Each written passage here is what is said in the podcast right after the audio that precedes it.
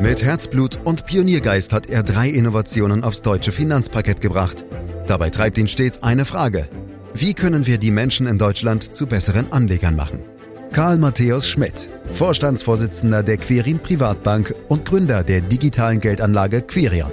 Freuen Sie sich auf Klug anlegen, den Podcast zur Geldanlage. Für potenzielle Bauherren und Immobiliensuchende kommt es jetzt wirklich knüppeldick. Die Preise der Baumaterialien steigen weiter. Handwerkerinnen und Handwerker sind Goldstaub geworden und nun explodieren fast gleichzeitig auch noch die Bauzinsen. Im ersten Halbjahr haben sich beispielsweise die Zinsen für zehnjährige Darlehen mehr als verdreifacht. Für viele ist damit der Traum vom Eigenheim geplatzt. Und auch diejenigen, die in der eigenen Immobilie wohnen und schon bald eine Anschlussfinanzierung benötigen, schauen sorgenvoll auf die aktuelle Zinsentwicklung. Und weil das so viele Fragen aufwirft, haben wir aus diesem Thema kurzerhand zwei Podcasts gemacht, die Sie überall da abonnieren können, wo es Podcasts gibt, zum Beispiel bei Spotify. Fragen an Karl Matthäus Schmidt, Vorstandsvorsitzender der Quirin Privatbank AG und Gründer der digitalen Geldanlage Quirion. Hallo Karl. Hallo Andreas. Ja, du hast ja vor nicht allzu langer Zeit in Brandenburg gebaut, wie die treue Podcast-Gemeinde weiß. Hast du eigentlich alles pünktlich fertig bekommen oder machen auch dir jetzt die gestiegenen Zinsen zu schaffen? Also Andreas, ich bin noch nicht fertig. Ein Gebäude befindet sich tatsächlich noch im Bau. Aber die Finanzierung habe ich vor zweieinhalb Jahren schon fertig äh, gemacht. Also wenn du so willst, hat die ausnahmsweise mal ein richtig gutes Timing. Aber wer weiß das schon? Äh, vielleicht fangen ja auch die Zinsen wieder an zu sinken. Ja, das muss man sich aber wirklich mal vorstellen. Eine Verdreifachung der Zinsen seit dem Jahreswechsel. Mitte Juni standen wir bei rund 3,2 Prozent für die Zehnjährigen. Und das ist wahrscheinlich noch nicht mal das Ende der Fahnenstange, wenngleich wir das in der Tat nicht wissen. Du hast es ja kurz schon angesprochen. Könntest du hm, für uns vielleicht mal anhand einer Beispielrechnung deutlich machen, was das an Mehrkosten bedeutet? Ja, gerne. Lass uns das einfach mal durchrechnen. Angenommen, wir haben vor fünf Jahren eine 30-jährige Hypothek über 500.000 Euro aufgenommen. Das Ganze ist so kalkuliert, dass wir nach 30 Jahren alles abbezahlt haben. Bei einem Prozent ergibt das eine monatliche Belastung von 1.608 Euro. Davon waren anfangs circa 417 Euro Zinsen und 1191 Euro Tilgung. Bis jetzt nach fünf Jahren konnten davon rund 75.000 Euro getilgt werden. Nun aber läuft der Zinssatz aus und wir müssen den Rest von 425.000 Euro zu drei Prozent verzinsen. Wenn wir weiterhin in 25 Jahren schuldenfrei sein wollen, erhöht sich die monatliche Belastung von 1.608 Euro auf 1.927 Euro, also um rund 20 Prozent mehr. Das bringt wenn zu knapp kalkuliert wird, den einen oder anderen vielleicht in Schwierigkeiten. Eine Alternative wäre, die Gesamtlaufzeit über 30 Jahre hinaus zu verlängern, aber das ist auch nicht unbedingt attraktiv. Immerhin will man ja irgendwann auch schuldenfrei sein. 300 hm. Euro im Monat mehr, das muss man sich mal auf der Zunge zergehen lassen und das in einer Phase, wo auch alles andere teurer wird, wie Tanken oder auch Energie im Allgemeinen, selbst der Einkauf im Supermarkt. Das ist wirklich eine ganze Menge Holz, Karl. Ich habe noch eine kurze Verständnisfrage. Es gibt ja einen Nominalzins und einen Effektivzins, den die Banken bei den Bauzinsen immer angeben. Was ist da eigentlich der Unterschied? Also ganz grundsätzlich. Zinsen werden immer auf Jahresbasis angegeben, auch wenn die Kreditlaufzeit zehn Jahre oder länger ist. Deshalb spricht man von einem per anno Zins. Doch nun zu dem Unterschied zwischen nominalen Effektivzins. Der Nominalzins ist einfach der Zinssatz, der für den nominellen Kreditbetrag pro Jahr bezahlt werden muss. Sonstige Kosten sind dabei aber nicht berücksichtigt. Dafür ist aber der Effektivzins da. Das ist der Zinssatz unter Berücksichtigung aller mit dem Immobilienkauf verbundenen weiteren in der Regel Bankkosten. Zu diesen Kosten gehören zum Beispiel Bearbeitungskosten der Bank oder für die Immobilienbewertung, wenn das für die Gewährung des Darlehens erforderlich ist, oder Gerichtskosten für die Eintragung eines Grundpfandrechts als Sicherheit. Der Effektivzins weist also wirklich die gesamten effektiven Kosten Kosten des Kredites aus. Wenn man verschiedene Angebote vergleicht, sollte man das daher immer anhand des Effektivzinses machen. Also verstanden, Effektivzins, merken wir uns, ist im Zweifel, wenn man vergleicht, das wichtigere Instrument, Karl. Ähm, unabhängig mal von den Zinsen sind ja zuletzt auch die reinen Baukosten wegen der Lieferengpässe deutlich gestiegen. Wer kann sich jetzt eigentlich noch den Traum vom Eigenheim erfüllen und wer muss oder sollte darauf verzichten? Das kann man natürlich nicht so pauschal beantworten, Andreas. Grundsätzlich sollte man sich aber immer eine realistische Einnahmen-Ausgabenliste aufstellen. Und dann muss genau geschaut werden, wie viel vom Einkommen monatlich für Zins- und Tilgungsleistung aufgebracht werden können. Wenn man dann errechnet hat, welche Belastung man monatlich realistischerweise tragen kann, dann kann man daraus ermitteln, welche Kredithöhe man sich leisten kann. Das Ganze sollte aber nie zu eng auf Kante genäht sein. Die Beispielsrechnung von vorhin zeigt ja, wie sich die monatliche Belastung verändern kann, wenn der Kredit ausläuft und die Refinanzierung ansteht. Man sollte deshalb auf jeden Fall immer auch eine Art Risikopuffer einbauen. Denn sich außer dem Eigenheim nichts mehr leisten zu können, ist keine gute Idee. Derzeit sind natürlich die im Vorteil, die bereits Eigenkapital mitbringen. Bauen ist eben, stand jetzt, teurer geworden. Ganz abgesehen von dem Boost von Bauvorschriften haben sich sowohl Materialkosten als auch die Arbeitskosten deutlich erhöht. Die Hausbaukosten pro Quadratmeter sind in den vergangenen zehn Jahren um circa 80 Prozent gestiegen. Andererseits bedeuten die aktuellen Umstände natürlich nicht, dass nun alle vom Eigenheim Abstand nehmen sollten. Das wäre Quatsch. Aber mittlerweile muss man eben mit spitzerem Bleistift rechnen als vielleicht noch vor ein, zwei Jahren. Ja, und irgendwann, ich sehe dich schon beim nächsten Besuch den Zaun selber aufbauen oder pflegen oder streichen oder reparieren oder was auch immer. Das macht den Geist frei. Äh, sozusagen, da kommen noch viele gute neue Ideen. Zurück zur nächsten Frage, Karl. Äh, wir sind bei den monatlichen Belastungen, die mich noch interessieren würden für Zins und Tilgung. Äh, kann man pauschal, ich weiß, das muss man eigentlich individuell berechnen, aber kann man pauschal sagen, wie hoch die sein dürfen? Das hängt natürlich immer auch von den individuellen Faktoren ab. Aber in erster Linie ist dafür das Nettoeinkommen entscheidend. Die Frage ist auch, inwieweit im Einkommen nicht klar kalkulierbare Anteile drin sind, zum Beispiel Erfolgsprämien. Einkünfte wie Kindergeld sollte man bei der Berechnung am besten außen vorlassen. Denn Kinder kosten mit zunehmendem Alter auch immer mehr und das kann ich dir wirklich aus Erfahrung berichten. Auch sind die Einkünfte bei Selbstständigen schlechter kalkulierbar als bei Angestellten. Aber es geht eben auch um eventuell vorhandene Ersparnisse und den individuellen Lebensstil. Grundsätzlich aber gilt, je unsicherer die zukünftigen Einnahmen, desto kleiner sollte der Anteil der Fixkosten für die Baufinanzierung sein weil das alles hoch individuell ist, tue ich mich mit Pauschalangaben schwer. Wenn du mich festnagelst, würde ich sagen, mehr als 30 bis 35 Prozent des Nettoeinkommens sollten die monatlichen Belastungen für Zins und Tilgung nicht ausmachen. Wenn man aktuelle Marktstudien anschaut, dann sind wir von solchen Quoten in Deutschland aber zum Glück noch etwas entfernt, zumindest im Durchschnitt. Allerdings ist die Tendenz steigend. 2020 betrug der durchschnittliche Anteil der monatlichen Baufinanzierungsrate am Familieneinkommen noch 22,8 Prozent, 2021 schon 23,5 Prozent und 2022 bereits 26,1 Prozent.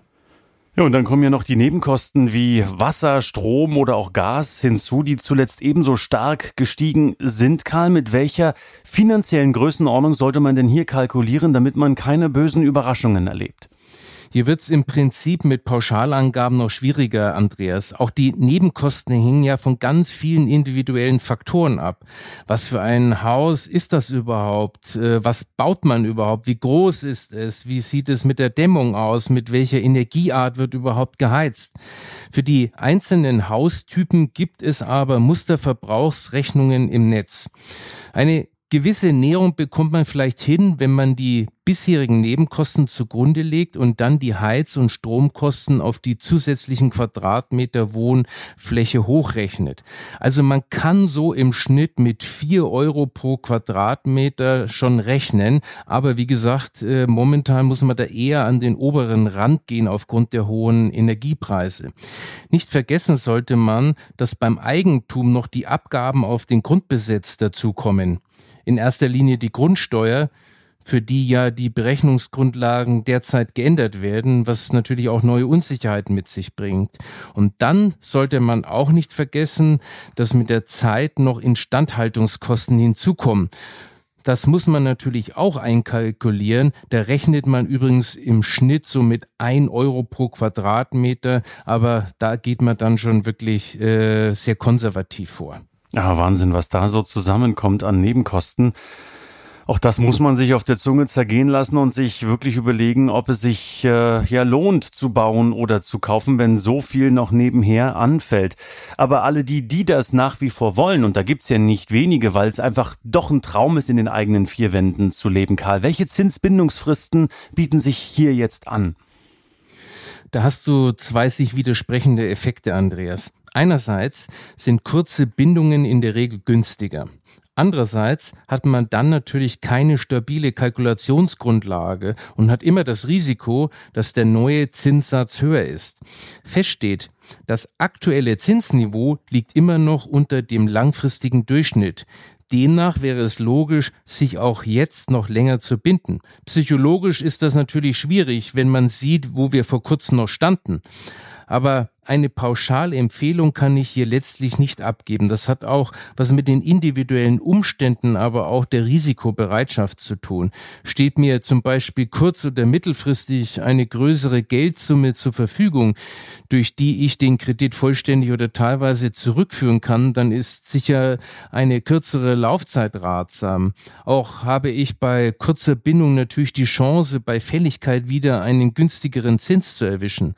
Das kann aber eben auch in die Hose gehen, wenn es weiter nach oben geht. Wer lieber eine klare Kalkulationsbasis hat, neigt sicher immer mehr zu längeren Zinsbindungen unabhängig vom Zinsniveau. Und da gibt's ganz unterschiedliche Möglichkeiten. Beispielsweise könnte man sich äh, für 15 oder 20 Jahre Zinsbindung entscheiden. Das klingt erstmal natürlich ziemlich lang, finde ich jedenfalls, wenn man so sein Leben mal äh, im Blick hat. Karl, was ist, wenn man da jetzt wirklich früher wieder aus den Verträgen raus möchte oder vielleicht auch aus verschiedenen persönlichen Umständen raus muss? Gemäß BGB kann man ein Darlehen grundsätzlich nach Ablauf von zehn Jahren kündigen und zwar mit einer sechs Monatsfrist, entschädigungslos und ich glaube, das ist schon ein äh, riesengroßer Vorteil. Ein Darlehen ist aber auch vorher immer kündbar. Jedoch wird dann die Bank eine sogenannte Vorfälligkeitsentschädigung verlangen. Für die Berechnung gibt es grundsätzlich zwei Methoden, von denen die Bank natürlich immer die für sie günstigere wählt, nämlich die aktiv-passiv-Methode und die Aktiv-Aktiv-Methode. Das ist ja jetzt interessant, habe ich noch nie von gehört, Karl. Was ist eine Aktiv-Passiv-Methode oder eine Aktiv-Aktiv-Methode? Äh, weih uns ein in die Tiefen der Bankerwelt. Das mache ich sehr gerne. Kommen wir zuerst zur Aktiv-Passiv-Methode.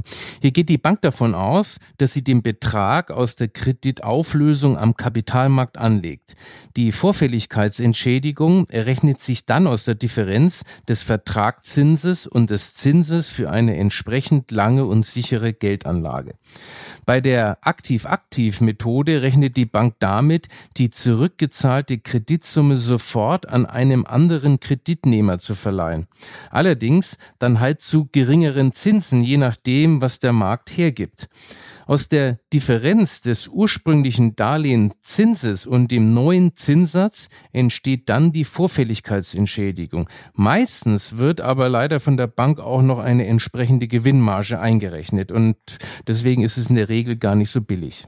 Mhm. Und deshalb sollte man sich das auch wirklich genauer anschauen und auch durchrechnen, was Sinn macht oder vielleicht auch unsinnig ist. Ähm, Karl, wir sind weiter beim Thema, wie komme ich vielleicht aus einem Kredit raus oder wie schaffe ich es, einen Kredit gut und günstig zu bedienen. Da gibt's hier und da ja auch die Möglichkeit von Sondertilgungen, die man ja bereits bei Abschluss des Kreditvertrages vereinbaren kann. Sind die aus deiner Sicht sinnvoll? Absolut sinnvoll. Also ich finde die wirklich wahnsinnig wichtig. Eine Sondertilgung senkt immer die künftigen Zinsbelastungen, ist also deshalb äh, wirklich ratsam. Ob und bis zu welcher Höhe aber Sondertilgungen möglich sind, hängt vom jeweiligen Vertrag ab, weil das dort eben niedergeschrieben ist. Meistens sind die Zinsen dann auch etwas höher, wenn ich eben so ein Recht habe. Also auch hier ist es letztlich eine Frage der Abwägung. Als Faustregel aber gilt, je höher der Zinssatz, desto wertvoller sind Sondertilgungsrechte. Mhm. Und was hältst du von einer variablen Verzinsung, um flexibel auf die Gegebenheiten an den Finanzmärkten reagieren zu können? Im Grunde ist das wieder die Frage nach der Fristigkeit. Und damit sind wir wieder im Konflikt zwischen Kalkulierbarkeit einerseits und Zinshöhe andererseits. Variable Verzinsungen sind ja meistens etwas günstiger, aber leider ändern sie sich je nach Marktlage und die ist eben nicht vorhersehbar. Und wer will beim Eigentum schon zum Spielball der Zinsmärkte werden? Werden. Im Extremfall können zu hohe Zinssteigerungen und monatliche Belastungen dann sogar das persönliche Budget sprengen. Feste Zinsbindungen dagegen sind in der Regel teurer, aber dafür in der Regel langfristig angelegt. Damit sind dann auch die Kreditbelastungen langfristig kalkulierbar. Wer also ruhig schlafen will, wählt besser einen Festzins. Wer aber ausreichende finanzielle Polster hat und auch mal eine Verdopplung der Belastungen vertragen kann, für den ist unter Umständen eine variable Verzinsung besser. Denn wie gesagt, die sind in der Regel insgesamt etwas günstiger. Aber ganz egal, wo die Zinsen jetzt stehen, spannend ist natürlich auch, wie sich die Preise für Immobilien, für Grundstücke weiterentwickeln, weil auch da muss man ja schauen, ob man sich das Ganze leisten kann. Karl, kannst du uns auch dazu ein kurzes Update geben für diejenigen, die noch ganz am Anfang stehen? Die Nachfrage nach Grundstücken bzw. Bauland für Eigenheime in Deutschland ist nach wie vor hoch. Daher gehe ich davon aus, dass die Preise entweder auf dem hohen Level stehen bleiben oder aber vielleicht auch ein Stück weit zurückgehen. Und das liegt natürlich schon an der höheren Verzinsung, aber vor allem auch an den gestiegenen Baukosten. Längerfristig würde ich eher davon ausgehen, dass letztendlich die Preise auf dem hohen Level oder sogar ein bisschen drüber eben stehen bleiben werden. Hm. Hast du denn abschließend aus deinen Erfahrungen heraus noch einen letzten Tipp für uns? Also welchen finanziellen Puffer sollte man zum Beispiel einplanen? Also salopp gesagt, das aus eigenen Erfahrungen darf der ruhig ein bisschen größer sein. Also die Daumengröße wäre aus meiner Sicht möglichst 15 bis 20 Prozent der Normalkalkulation. Denn erfahrungsgemäß wird der Bau des eigenen Hauses immer teurer, als man sich vorgenommen hat, weil man doch die teuren Dachziegel nimmt, doch die teure Einbauküche oder der Carport noch dazu kommt. Man vergisst auch oft, dass so nach zehn Jahren die ersten Instandhaltungs Investitionen anfallen. Die Zimmer oder die Fassade neu gestrichen werden müssen und so weiter und so fort. Und das wird immer teurer, je älter die Immobilie wird. Auch können Arbeitslosigkeit oder Krankheit die besten Planungen durchkreuzen. All diese Risiken lassen sich mit einem möglichst hohen finanziellen Puffer erheblich reduzieren. Und wenn wieder erwarten, alle Kalkulationen wie geplant aufgehen, dann wird sich für das nicht gebrauchte finanzielle Polster bestimmt auch eine andere Verwendung finden. Da bin ich mir ganz, ganz sicher. Ja, lass mich raten, vielleicht für Aktien und ETFs, Karl? Unbedingt. Das wäre ein sehr, sehr guter Tipp. Das habe ich mir fast gedacht, ja. Also, das waren heute schon mal sehr, sehr viele wichtige Infos für alle diejenigen, die bauen oder kaufen wollen. Ich habe es eingangs angesprochen, wir haben einen zweiten Teil. In der Fortsetzung geht es dann darum, ob auch diejenigen, die schon in den eigenen vier Wänden wohnen, Probleme bekommen könnten und welche Aspekte mit Blick auf eine Baufinanzierung aktuell darüber hinaus noch interessant sind. Karl, ich danke dir ganz herzlich für den heutigen Podcast, freue mich auf die Fortsetzung, die dann natürlich auch an einem Freitag erscheinen wird. Sie können uns abonnieren, meine Damen, meine Herren, um keine Folge zu verpassen. Sie können uns bewerten, Sie können uns weiterempfehlen, Sie können uns Fragen stellen. Podcast at quirinprivatbank.de oder auch sich selbst weiter informieren, einlesen unter www.quirinprivatbank.de. Ganz herzlichen Dank hier und heute fürs Lauschen. Das war Klug anlegen. Der Podcast zur Geldanlage der Quirin Privatbank mit dem Vorstandsvorsitzenden Karl Matthäus Schmidt.